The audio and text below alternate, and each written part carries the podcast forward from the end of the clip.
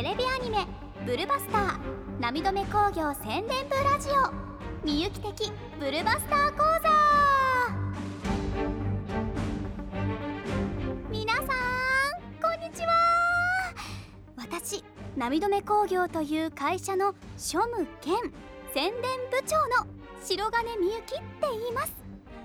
この講座は皆さんに涙目工業のことを知ってもらうべく宣伝部長の私が弊社の魅力をお伝えしていく講座です。ラジオは初めてで、はあ、緊張しますが宣伝部長として精一杯頑張ります。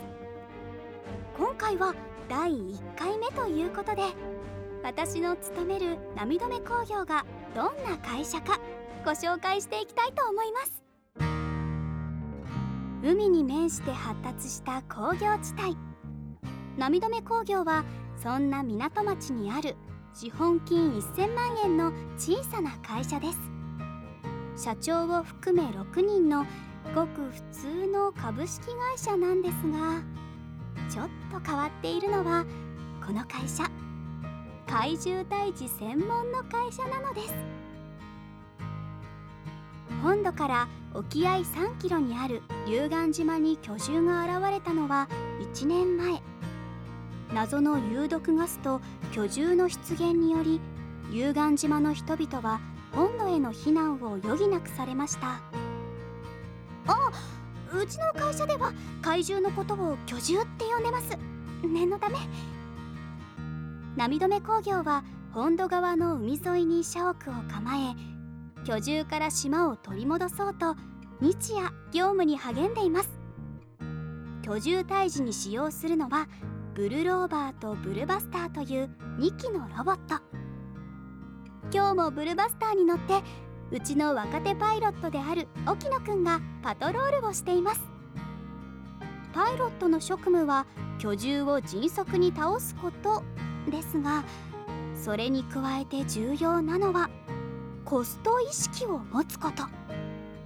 赤字が続くと居住退治を続けることができないのです。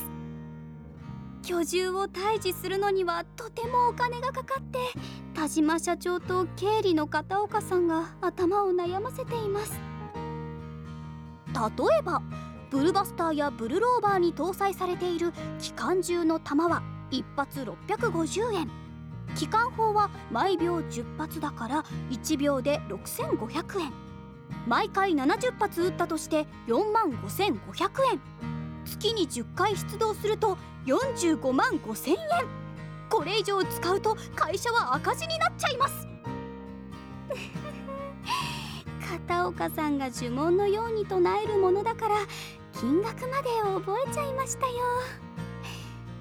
そんな感じで毎日居住だけでなくコストとも戦いながらみんなで頑張っているのです。あえもうこんな時間？早く退勤しないとまた片岡さんに怒られちゃう。ということで今回はここまで。初めてで緊張しちゃった。皆さんいかがでしたか？私たち涙目工業の日常はオーディオドラマでもお届けしてます。そちらもぜひ聞いてみてくださいね。